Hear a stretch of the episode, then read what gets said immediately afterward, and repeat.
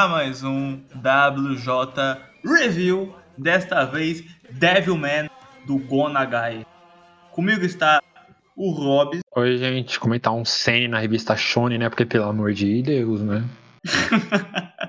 o Talion. Finalmente, eu estou me tornando cult, estou feliz com isso. É um grande, pequeno passo para um homem, mas um grande passo para o Talion. E com o nosso grande amigo Gart. Uepa! E aí? Gart, nesse meio todo aí, é, primeiramente, antes de tudo, antes de iniciarmos, o que é Devilman? é, é que você não sabe, Max, eu vou te explicar. O Devilman, mangá, ele foi escrito pelo Nagai Go, que foi publicado de 1972 a 73 pelo semanal da Shonen Magazine, uma revista Shonen, como tá no nome. Ele segue a história do Akira Fudo, é um estudante meio chorão, que depois de se reunir com seu melhor amigo, Urio Asuka, que é um loirinho estoico e frio, que revela para ele que, olha só, os demônios existem e desejam reivindicar o planeta e destruir a humanidade. Então, convencido pelo seu amigo, ele participou de um Black Sabbath, que é uma festa completamente inescrupulosa, depravada, o suco do carnal. E assim o Akira se fundiu com um demônio chamado Amon e se transformou em não humano, muito menos demônio, mas sim em um Devilman. Seguindo o mangá, ele se desenrola no combate do Devilman e as forças demoníacas para conseguir proteger a humanidade. E como qualquer mangá do Gonagai, tem suas controvérsias. Tá, vamos tentar tirar um pouco esse elefante da sala. Vocês que. É, mais o Hobbes e o pelo que eu sei, que não tem tanto contato com mangás antigos. Como que foi a experiência? Puta, mano, foi. Eu li, tipo, falar, eu li poucos mangás antigos. E dá pra ver que ele é um pouco datado, principalmente por causa da comédia, cara. O mangá, tipo, ele tenta ser sério, mas tem muita comédia no meio, sabe? É, é, é ruim, tá ligado? A comédia. A quadrilização é meio estranha também, porque tem uns quadros que eu não gosto, que é o quadro, tipo, do rosto de pessoas e nada, tipo, o fundo fica preto. Eu falo, que porra é esta? O que é? para me sentir alguma coisa? Eu acho muito estranho o mangá antigo, sabe? Mas é bacana ainda. Normalmente, quando ele, ele quer destacar, assim, o rosto de uma pessoa é, essa era uma época muito. Ainda estava acontecendo muita. Eles ainda estavam vendo que traços do, do cinema, principalmente, eles iam pegar e colocar no, nos mangás, né? Que se desenrolou isso no início com o Tezuka, depois veio o movimento Gekiga. E o que o Gonagai dá para dizer que ele colocou nisso é que muitas vezes, quando ele vai querer ressaltar alguma coisa, ele bota aquelas linhas de impacto entre, sabe, para dar um. Como se ele estivesse dando um zoom na câmera naquilo, você consegue ver que acontece bastante nos rostos, por exemplo, como você falou. Uhum. Não achei muito grande coisa, mas pelo menos, pelo menos experimenta, o que é sempre bom para mim. É experimentar um pouco esse mangá. É, a, a, impressão que eu tenho é que é, quando eu leio um mangá de fato, eu não sei se talvez, eu não sei se isso é só do Gonagai, porque como eu falei, eu não tenho tanta experiência em ler mangás mais antigos, né? Mas é, é realmente a gente lê e se transporta para a época em que foi escrito, mesmo sendo uma ficção, como Devilman é, é, facilmente eu me encontro nos anos 70 lá com, com as coisas que ele fala dentro do mangá, as formas de diálogo, o jeito que as pessoas se referem aos outros. Então, é, talvez a tradução tenha sido bastante fiel, ou uh, justamente por isso é, que eu tive essa sensação de que os diálogos é, são realmente aquele diálogo de filme dos anos 70 dublado, sabe? Então, eu achei um pouco esquisito, mas o que me incomodou não foi isso. Acho que o que mais me incomodou talvez seja a, a expositividade gigante. E isso não tem muito a ver com a época, eu acredito. Ele realmente ele faz questão de explicar todas as referências que ele faz. Pelo menos do que eu percebi, né? eu, eu, eu, discordo um pouco assim do, do Robin na questão dos quadros onde são para focar num rosto específico ou em algum, algum plano, porque normalmente eles são para ocultar o que está atrás e dar esse impacto no próxima página.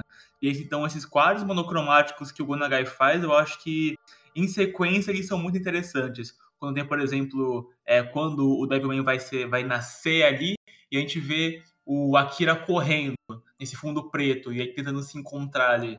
É, e, e, esse mangá também, ele, ele é bem gráfico, como sempre nas obras do Gonagai, tem nudez explícita, tem, tem gore, tem aquela bobagem do caralho da época, assim.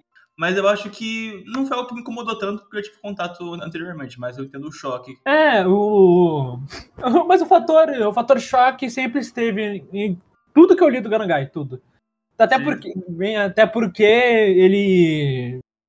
Ele foi. Eu não vou dizer que ele é o pai, mas ele foi muito influente no gênero. No gênero Eight, principalmente. A primeira. A primeira obra que ele fez pra Jump. Não tem. Se não me engano, não tem, pra não tem completamente traduzido pra gente ler em lugar algum. Mas o. Ele lançou um mangá pra Jump, foi um dos primeiros trabalhos dele e um dos primeiros da Jump. Se, se pá, o primeiro. Ele foi um dos primeiros, assim, a colocar o erótico como uma parte central da, da, da trama do mangá. E é claro que, na época, isso, como, como eu disse, qualquer coisa do Gonagai, isso gerou controvérsias. Ah, é o Harente Kakuen. Harente Kakuen. Uma coisa também que tem nesse mangá muito, além da sensualidade, desse fato que sempre tem nos mangás dele, Photoshop, é a, a clara mensagem. a, cla- a clara mensagem que ele quer passar com isso, de que a humanidade é por si só autodestrutível. E que, de certo modo, nós que somos os demônios. O que dá pra dizer agora que é batido e que também ele é muito gráfico em tudo que ele quer expressar, porque no fim os humanos têm é, as mesmas atitudes que os demônios e, e vice-versa, e tem uma comissão de Devilman, e, e tem aquela coisa toda mítica por, é, da origem do mundo, de como nós meio que somos os, os- as presas, e os predadores acima são os demônios, né? Tanto que tem um diálogo que eu achei até engraçado para comparar com hoje em dia, que lá nos anos 70 ainda tinha aquela coisa de que, cara, século 21 vai ter 7 bilhões de pessoas, não vai ter tanta gente para poder alimentar, não vai ter é, estrutura suficiente, vai ficar uma guerra de fome, vai ser uma coisa que. E, enfim, é, o Gonagai ele tenta ser enxuto, mas ele acaba sendo muito. Ele usa os quadros para tentar expor muito o que ele pensa e muito também do que ele quer trazer à mesa ali, mas eu acho que não é. Não sei se é por causa do quão exagerado é, ou também do, por, do quanto vai escalando, porque esse mangá ele vai te devorando por dentro com o desespero. É, você percebe que você morre junto com, com a humanidade do, do Akira. E ela morre no momento em que o, a Miki morre junto também, né? Nossa, não, é, de fato. Hum. Eu vou pegar aqui uma experiência pessoal minha. tá? Eu fui introduzido a Devilman, como, como muitas pessoas, hoje em dia a gente foi. A gente conhecia Devilman, mas a nossa primeira experiência foi com o Core Baby, que é o anime do, do Yuasa, né? Que pra mim, ah, para mim, eu não tava dando. Eu não tava ligando tanto pro, pro anime, mas tudo, tudo deu um assim, snap quando aconteceu a cena da morte da Mickey. Pra mim, esse foi o momento que, que deu o snap do que, que Devilman é e o que, que ele tá trazendo. Porque até aquele momento eu tava só lendo e pensando. E pensando todas as coisas horríveis que estão aparecendo na minha frente, mas nada realmente me impactava tanto. Eu queria saber da, do, de vocês também. É, eu tava, em determinado ponto, eu tava tentando entender se ele tava tentando ser engraçado, se ele tava levando, se levando a sério, se ele queria fazer uma crítica social. Ahn, porque em muitos momentos, assim, é, até a gente descobrir que o Ryo é o Satã, né? As atitudes do Ryo são, chegam a beirar o cômico, assim, de tão exagerado. Que a gente tava comentando antes da gente gravar, né? Tem uma cena que ele chega matando todo mundo e fala: É isso aí mesmo, tem que matar mesmo, pessoal, porque. É, tipo, o cara, pô, o cara é mó. O ca- o cara não, tá nem aí se as pessoas vão morrer não vão, entendeu? E é naquele ponto ele era humano, né? Ele tava com coração de humano. Eu acho que pode parecer isso porque o. Eu acho que é, eu tenho essa impressão que o traço dele, ele é como. É o traço do Tezuka, um traço que é feito pra ser divertido, mas ele bota a. Ele bota. a- Ele tenta modificar pro traço dele, né? Pro, pro estilo dele, que é algo mais sério, mas ainda tem uma essência um pouco cômica, um pouco caricata do que é. Caricata no sentido no sentido exagerado do que é do que é o traço do, do, do Tezuka. E talvez Especialmente tenha- na caracterização é, dos demônios, né? É, talvez o, o que o, ele estava dizendo e as ações dele sejam sérias, mas como ele foi desenhado e principalmente de como ele foi de como ele foi exposto para você, talvez tenha sido tenha dado essa impressão de que não era tão sério assim o que ele estava fazendo. E apesar de e, eu, e pode ser que é, tenha dado essa impressão por causa por causa dessa similaridade assim. É o que eu É a minha teoria. Porque eu acho que ele tá. Eu acho que o Gonagai ele queria dar essas, essas cenas, principalmente a que eu falei, né? Do início, que ele chega numa, numa gangue, ele pegou uma, uma arma assim, de duas mãos, metralhou tudo. Se matasse eles, matou. Se não matasse, também não importa. Eu senti que aquela cena era para ser séria pra gente ver o quão estoico é ele, né? O o quanto ele não tem ele não tem prendimento com, com ética e moralidade. Inclusive, assim, é, eu acho que talvez também essa, essa, essa dificuldade de entender se o mangá é engraçado ou não, justamente pelo que tu falou, é, é, é, também se deve a. Eu não sei se é proposital, mas isso ajuda a construir a, a, o plot do mangá, porque até o final a gente. Como ninguém no mangá ali é completamente normal, né? A própria Miki adora o fato do. Quanto mais mal fica o, o protagonista, mais a Miki gosta dele. Então acaba que chega um determinado ponto que tu pensa, bom, os personagens são assim mesmo, esse é o estilo do Nagai e vai ser assim, vai ser assim até o final. Aí quando morre a primeira criança, a gente fica um pouco mais tenso, a gente pensa, pô, peraí, então ele tá querendo fazer uma coisa mais séria. E a partir dali o negócio vai escalando, aí começam as guerras e tal. Outra coisa que eu não tinha entendido, que eu, que eu não, não entendi, é, foi tipo assim, ele, o Ryo era amigo de infância dele desde pequeno, eu acredito, né? Uhum. Só que aquele Ryo era, Ryo, era um Ryo falso, era o outro Ryo que, que, tipo, era um Ryo com outra aparência que existia, ele só tomou o lugar do Ryo.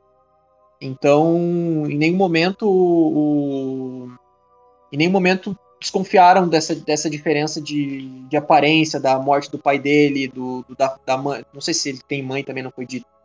Mas uh, em nenhum momento foi, uh, houve desconfiança com relação a, ao Ryo. Sempre, sempre foi tratado com normalidade porque o Ryo tinha essa personalidade mais fria ou, se, ou isso foi uma coisa de Satã mesmo? Porque eu acredito que o Ryo já tinha essa personalidade, para ninguém ter desconfiado de nada, né? Eu acredito que ele era frio calculista mesmo, desde sempre. É, eu também. Hum, eu também acho. Eu acho que isso foi. Ele ser frio e calculista, ele era, ele era uma construção pra gente não achar um absurdo ele ser Satã. Sabe? Uhum. Quando, quando acontecia a revelação dele, dele ser o Satã, isso não ser algo tão surpreendente pra, pra gente. Não ser uma, um ponto de virada. Ele é surpreendente, mas não. Mas não absurdo, sabe? É nesse ponto também que a gente tem quando é revelado que, sim, Ryo é Satã, que ele vai na televisão e, revela, ó, rolou isso aqui com meu amigo. Daí ele mostra a fita e mostra que, bam, o Akira é o Devilman, ele virou um demônio e tudo mais. E aí isso faz o pessoal ir até a casa da Mickey, isso desencadeia tudo mais naquela situação de desespero. E aí a gente chega naquela coisa toda que é o final que tem quem odeie muito e tem quem ache poético. O que vocês acham, Tino? O mangá, no geral, ele tenta ser poético e ele pode ser, por um ponto de vista. Depende de como a gente vai ler o mangá. Se a gente vai ler o mangá querendo analisar, tipo, ah, pô, ele é muito expositivo, ele, ele não deixa que a gente tente interpretar o que está acontecendo, ele fala para nós. Pô, várias vezes ele cita guerras, ele cita guerras importantes, ele cita é, pô, ele citou o Inferno de Dante, se não me engano, lá no, lá no começo também. Ele cita todas as referências que ele faz. Então isso acaba tirando um pouco da, da magia de tentar interpretar que, aquilo que ele está querendo dizer, no que, que ele está se baseando. Mas eu acho que ele, ele serve como uma crítica de fato, né? É o que a gente estava falando antes aqui no início. É, ele, é, ele quer mostrar justamente que, não, que os humanos também, de certa forma, é, são os demônios do, do, do universo e que essa coisa de bem ou mal é relativa. Tanto que quando Deus expulsou os demônios, Deus é visto como o cara mal porque ele quer expulsar, porque ele quer se desfazer de uma criação dele. Só porque ele achou que aquela criação é, não servia. Então Deus é visto também como uma espécie de vilão. Então ele tenta mostrar que existem dois lados de tudo. A humanidade tem seu lado bom, mas o seu lado mal sempre vai, sempre vai prevalecer. Até que ponto vale a pena salvar, salvar a humanidade? Até que ponto vale a pena salvar os demônios? E aí ele fala: Satã, mesmo sendo um anjo tão poderoso, ainda assim um, uh, teve uma fraqueza que foi o amor. Então os humanos têm uma fraqueza grande além do medo, que é o amor. Isso que é, que é a fraqueza que se contrapõe ao medo que faz eles serem possuídos. Então dá para filosofar bastante dentro do que a história tenta tratar.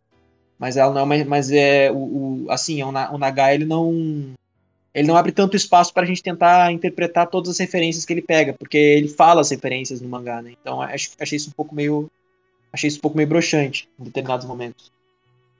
É que, no geral, o Gonagai mostrou em Devilman que ele é um cara muito óbvio com o que ele quer dizer. Tipo, é. Foi, é, basicamente, ele, ele mostrou a guerra mostrou que a humanidade, quando vê que é, a, tem essa desconfiança de todo mundo, é, pode descender, pode cair no, na maldade, na insegurança e, e acabar enlouquecendo com isso e se autodestruindo, como as bombas atômicas são a prova disso também, são supostamente para é, impedir que o pior aconteça, mas isso já é um ato hediondo, sabe? Entende? Então, esse mangá, ele sempre tenta chegar nesse ponto de algumas formas bem óbvias. Você termina o mangá com aquele gosto esquisito na boca, sabe? Porque agridoce. Você, é, agridoce. Você não sabe bem se você queria aquilo, se era fadado acontecer, é, se era para concluir o final de que de fato não há solução para a humanidade, sabe? Eu acho que tem vários pontos que o Gonagai quer tentar trazer isso de alguma forma diferente. Eu acho que o final foi a. Ele quis jogar o salzinho no final da comida que ele fez, sabe? Pra acabar. Não existe, não existe um fim satisfatório pro rumo que as coisas estavam indo. Foi mais ou menos isso, né? Uhum. Geralmente as guerras se resolvem de alguma forma, em paz. É ou os demônios vão ser derrotados e as pessoas vão ficar, vão ficar bem a partir daí, porque os, os seres humanos sobreviveram. Deu pra ver que ele não quis colocar heróis na história, ele só quis colocar, tipo, ah, guerras e conflitos não vão levar a lugar nenhum. E o máximo que vai acontecer vai ser isso. É a solidão eterna de, de uma pessoa ou é a morte daqueles que a gente ama. Então, isso não adianta. E era numa época, se não me engano, nessa época estava acontecendo a Guerra Fria também, né? Nessa época, em, em, todo, em, no, em todo mangá tava acontecendo essa coisa, que eles estavam ainda com muito medo da, da guerra, até porque na época eles ainda tinham. Eles tinham um pouquinho de, de problemas com os Estados Unidos. Eles, o, naquela época, os Estados Unidos ainda tinham algumas bases pelo Japão. E sempre tinha esse medo de guerra né, pela Guerra Fria, mas também porque estavam acontecendo discussões sobre, sobre como que vai rolar a administração do Japão depois do, do imperialismo. E você pode ver isso tanto em Devilman quanto Kamen Rider, o mangá de Kamen Rider, de é 71. É, nos dois tem aquela coisa de um.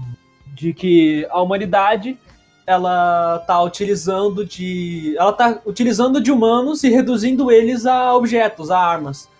Como a, só que o Devilman ele é um pouquinho mais ele é um pouquinho mais fantasioso, né? A arma que é o Devilman, ele o Akira, ele deixou de ser humano e ele se tornou nem demônio, ele se tornou um Devilman.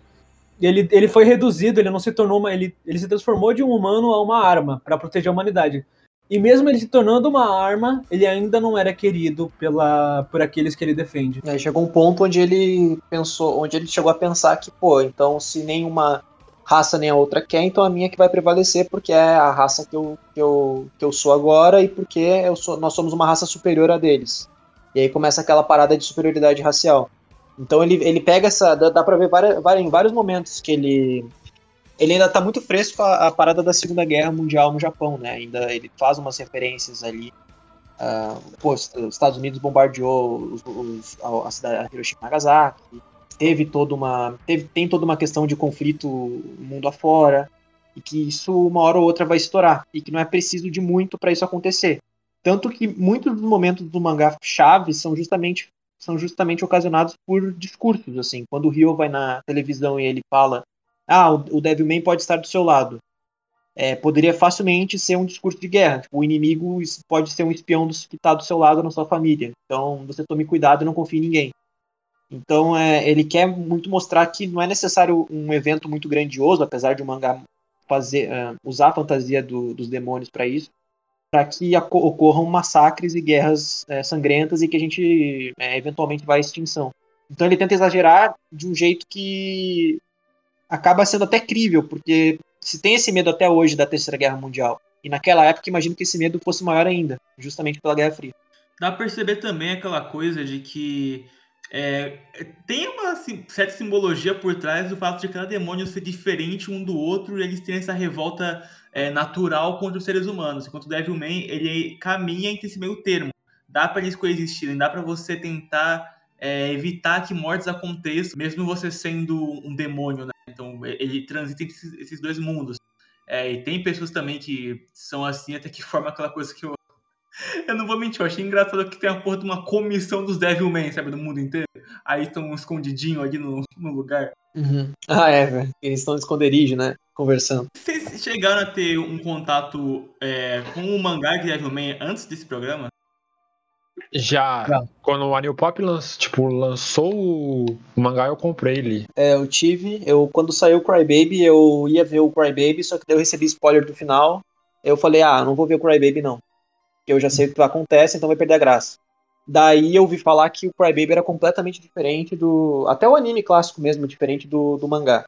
É, o, na- nossa, o anime é muito diferente. O anime, o anime, o Crybaby, o clássico e o mangá são muito diferentes do outro.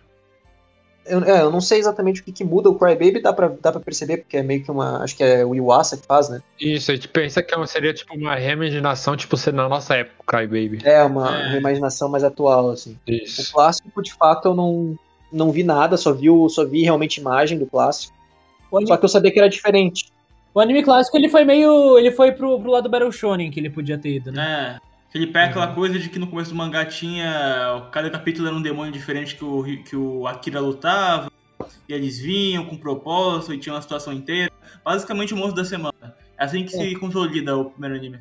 Ah, É, era, mais, era mais leve, era mais leve também, no geral. É, mas é. É que, é que ele é muito. Ele é muito reimaginável também, né? Ele não se prende muito à época que foi lançado.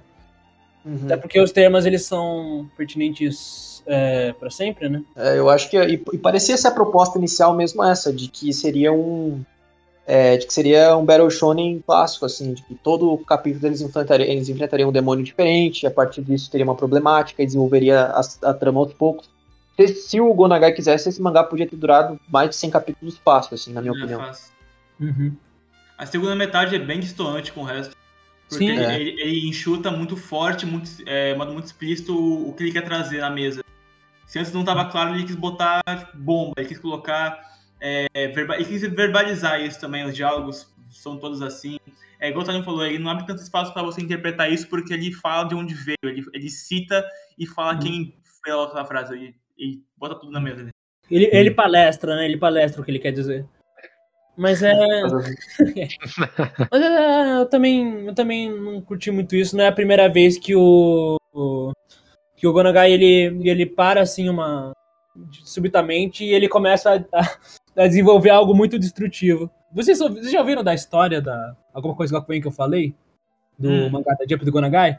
Que é, a galera tava por ele ser um dos uma, da, uma das principais influ- influências do Eit, obviamente na época não, não, não importa o quão leve seja aquele Eit, ainda assim ia causar um pouquinho de, de burbúdio, não é? Cara, Então a galera, a galera, principalmente numa revista nova que a Jump era na época, ele fazia sucesso, mas a mãe da criançada via aquilo e não queria isso, que não queria que os filhos le- lessem isso não. Então havia muita pressão para Jump cancelar o mangá e a Jump decidiu cancelar. Aí o que o Konoha fez? Ele no último no último capítulo ele decidiu matar todos os personagens. Muito foda.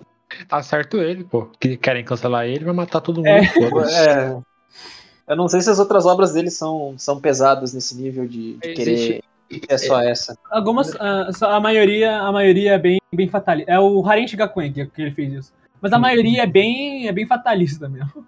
Nossa, Cut Honey, mano. Lê Cut Honey. Puta que pariu. Cara, Deus. sinceramente, eu acho que a maior contribuição que o Gonagai fez, mais que Devilman, inclusive, foi, foi pro gênero Mecha, que ele fez o Mazinger e desenhou Mazinger. o Battle Robo. Uma coisa boa ele tem que fazer, pelo menos, né? Que isso? junto com o Ishikawa, junto com o Ishikawa, eles criaram o Gather Robo e ele ficou na história depois do, do Aham. X, se não me engano. Tipo, você pode odiar o Gonagai, você pode não gostar das coisas que ele faz, mas que esse cara, ele, tem, ele teve o seu nome na indústria, ele teve. Ele influenciou... Ele foi, ele foi muito importante pro, pro erótico, pro Eti, com, o- com o Harichi Gakuen, o Mecha com o Mazinger e o Ghetto Robo e afins. O próprio Devilman, o horror, eu acho que ele, ele eu li em, em algum lugar que ele, inclusive, queria que fosse mais horror ainda, Devilman. Deve ser por isso que ele, que ele teve essa, aquela mensagem, assim, no, no meio da metade. Ele rushou a mensagem. Ele, shonens, obviamente, né? E, e Mahou Shoujo, né? Com o Cute Honey. Que esse cara, ele foi Uhum. muito importante pra pra várias, vários lugares da, da indústria. É impressionante, na verdade. Ainda bem que o povo não desceu pra nível de verdade de Cut Honey e seguiu plasmarrou o shoujo normal, né? Que, meu Deus do céu. Cut Honey é uma putaria do começo ao fim, pô. Ele é o tipo de cara que se ele entra, ele entra pra fazer polêmica e história, né, cara? Não tem, não Isso. tem meio termo com ele. É engraçado, né? Porque é sempre polêmica. Ele é sempre polêmica, cara. Esse cara é muito bom. E, eu- e o, o Devilman e o Hanishi Gakuen nem é, pra mim, a coisa mais. A coisa mais bombástica que ele já fez, sabe? Pra- Pra mim, a coisa. do- dos que eu li, né? É, dos que me foi permitido ler, a coisa que eu mais fiquei chocado foi o. Nome em inglês. O japonês é Te- Tetsu no Shoujo, no Shoujo Jun. E aí? É o Iron Virgin Jun. Só pelo nome dá pra ter alguma noção. Esse é um pouquinho mais inescrupuloso, né? Mas de onde publicar isso daí? Eu acho que. Eu não acho que foi. Foi bem depois. Não foi. Não foi na época do. Do Devilman, não. Foi, foi um tempinho depois que ele postou. Mas foi. É, aquilo tinha só um volume. Você consegue, você consegue ler em uma sentada. E se eu. Eu acho que na época, né? Se eu tivesse que chutar, se você. Se eu, eu acho que naquela época também fez uma. A galera não gostou muito, né? Se eu tivesse que chutar. É, eu não acho que. Eu não acho que ele funciona tanto hoje em dia. Tirando o Devilman, eu acho que ele não funciona tanto hoje em dia. É, Eu con- eu consigo ver facilmente o pessoal proibindo a- os filhos de ler Devilman porque, por, causa de, causa dessas coisas, né? Cara, se proibiram o. Se proibiram o et da Jump que ele fez, o Devilman. Eu acho que o Devilman ele também fez uma coisa assim. Curioso, eu, eu ach- achei curioso durar, durar só cinco volumes, assim, com 20 e poucos capítulos. Nada dele é muito grande. Não, não tem nada tão grande, mas com Mazinger, né? Na real, nem Mazinger é tão grande assim, na verdade. O, o anime é maior, é maior que o. Que o Sim, mangá. maior. Ele tem outro caminho também. Nada na época era muito grande, né? É, Porque sim. tava- O que tava lançando na época, na- na- especificamente na Magazine, deixa eu ver. O Shinomori estava trabalhando lá ainda. Ah, sim. Joe, Joe, mas, mas Joe é um pouquinho grande, Joe é um pouquinho grande. Eu acho que Joe ele é, ele é um dos maiores que estavam na Magazine. O, ah, o Gegeki no Kitaro tava, tava na Magazine, Claro, falando qual era o toque na época, mas eu acho que, dos que eu sei, é isso. Se não me engano, o Gonagai, ele começou a... Ele começou a trabalhar, a, a escrever mangás bem cedo, com 18, 19 anos. E quem trouxe ele pra esse mundo, quem que trouxe esse, essa bomba pra gente foi o Ishinomori. Ele foi assistente do Ishinomori por muito tempo, até lançar os, os seus próprios mangás. sim, Ele, sim. come... ele começou como muito mangá de humor, gag. Até ele conseguir ter o seu próprio nome. E na primeira oportunidade de, né, de dar o seu nome, ele fez o. Ele matou todos os personagens no último capítulo quando percebeu que ia ser cancelado. Esse cara é muito bom. E falando em Shinomori, eu, dei uma lida na. Pelo que eu tinha lido atrás de Devilman, tem um crossover de Devilman com o Cyborg 009, né? Um negócio assim. Aham. É, Cyborg 09 é outro. É outro que tem um que tem uma temática de, de medo da guerra, né? Que era pertinente na época. Eu quero dizer, eu quero saber como o que vocês se sentem sobre esse mangá. Porque a gente tá, a gente tá falando aqui, cara, eu achei esse ponto ruim, ele deu ele deu essa ponta solta, a mensagem não foi tão, ela foi muito muito bem explicada, bem bem bem explicada. Bem demais até. É. Mas eu quero saber, nos finalmente, assim, vocês acham como, como foi a leitura? O que vocês acharam que. O que acrescentou pra vocês? O que vocês absorveram naquilo? Que os humanos são terríveis. Que os humanos só queriam as formigas, né? É, É, pra mim acrescentou, acrescentou na, na reflexão pra entender o que, que é, como é que era o pensamento da época. Porque eu tenho uma, eu tenho uma ideia, eu li livro, vi filme da época e tal. Mas eu tenho um contato mais direto porque eu gosto, o que eu gostei do Gonagai é que ele não, ele não tenta esconder o que ele tá pensando. Ele, ele simplesmente, ele simplesmente vai lá e mostra, ó, isso aqui que eu não, eu não gosto disso aqui, isso aqui pra mim que é o problema e eu vou mostrar isso no meu mangá. Vocês gostem ou não? Aí ele vai lá e mostra. Então isso é muito mais fácil, ele não fica tentando fazer metáforas, joguinhos pra gente tentar, não que seja ruim, né? Eu tô falando que esse jeito dele me agrada. De ele ser, ele, ele por mais que ele seja expositivo, ele não tenta esconder é, as intenções dele quando vai escrever. Então, quando eu li o mangá, eu tive, eu, eu tive essa sensação de que, apesar de eu estar lendo uma coisa datada, é, é, eu falo em forma de escrita, personagens e tal, ainda assim é uma discussão bastante atual que ele traz. É, e tanto que eu fico até, eu até quando eu estava quando eu tava lendo, eu até fui pesquisar para ver se o Nagai ele estava atualmente nativa ou não, né? Porque eu pensei assim, bom, um cara, um cara desses, ou ele, ou a indústria expulsou ele, ou ele se tornou um ícone, porque um ou outro, né? No fim das Só contas não, foi ele. só não expulsam porque, porque ele é muito pertinente até hoje em dia. É, então, ele, tra- ele tava- traz discussões importantes. né? E outra, se eu- o Nagai é um cara que, se ele for expulso, a expulsão dele pode ser vista até como uma forma de, de querer negar a visão dele de- de- sobre as coisas, assim. Porque se ele for expulso, ah, então foi expulso porque justamente a visão polêmica dele não se encaixa nos dias de hoje, então hoje não se pode mais criticar aquilo que ele criticava no passado. Então eu, eu sinto que é, Devilman é muito mais importante como mensagem do que necessariamente como história em si, assim.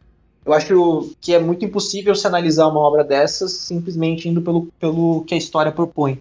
E sim como um contexto mais externo. Ele serve como, como material de estudo, de, de alguma forma, assim, para entender um pouco como as coisas funcionavam na época e como as coisas ainda, ainda influenciam no mundo atual.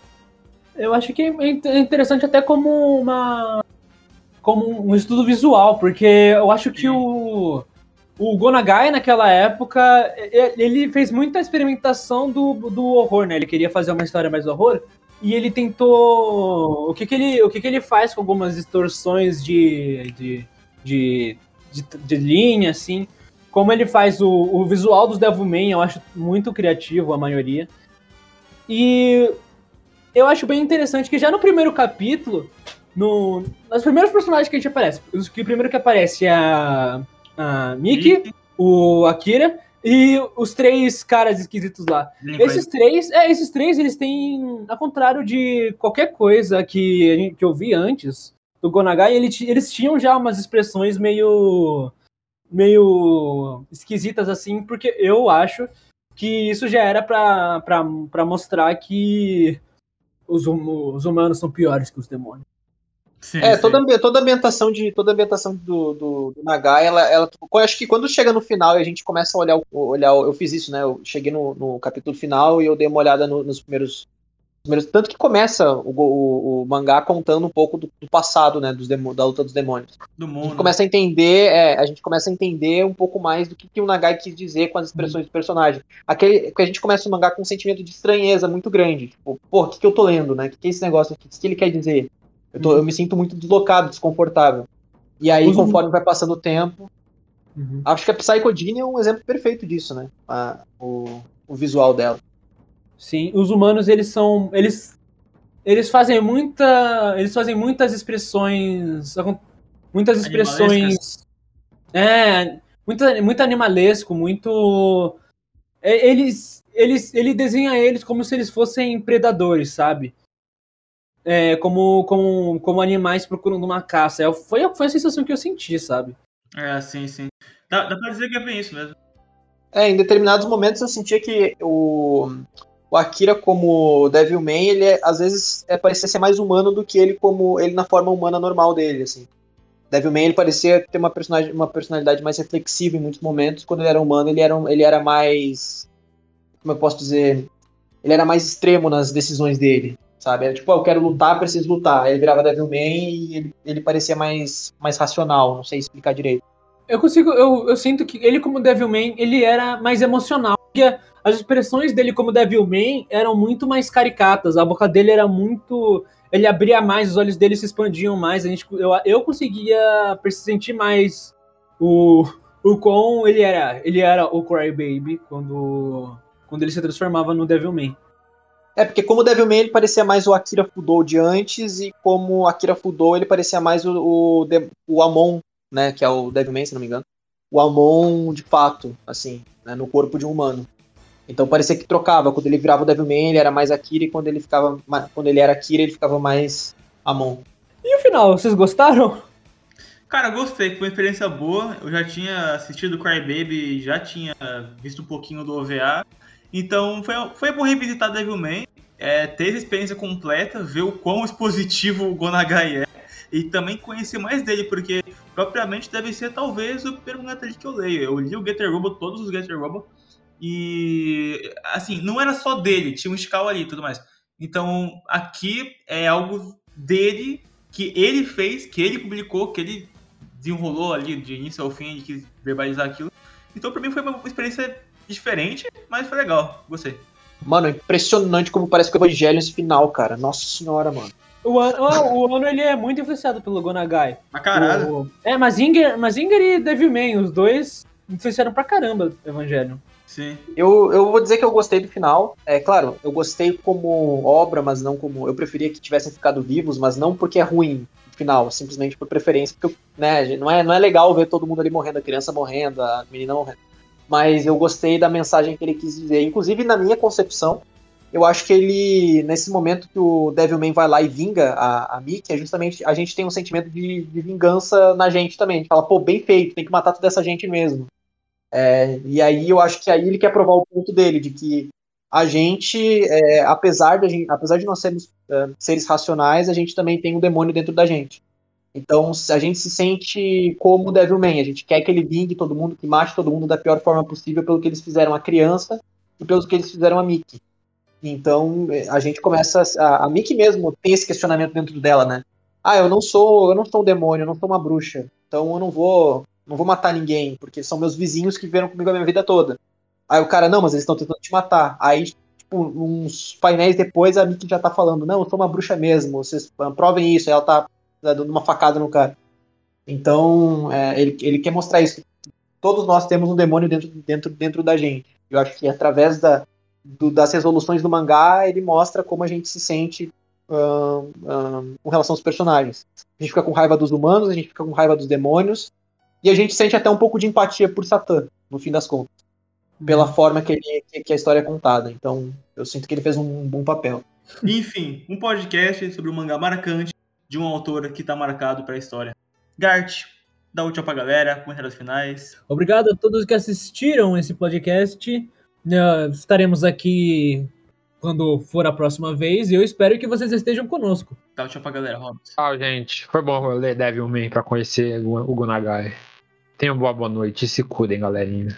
Dá o tchau pra galera, tá? Tchau, é, leiam Devilman, Devilman versus Mazinger e depois já passem para as outras, pras outras obras, Mazinger versus é, Ganda e ma, finalmente Mazinger versus Godzilla. E é isso, e é porque é redes sociais na descrição, Ivar e Joe, como diria Windows Nunes, e até o próximo vídeo, até a próxima live, até o próximo WJ Review. Devilman?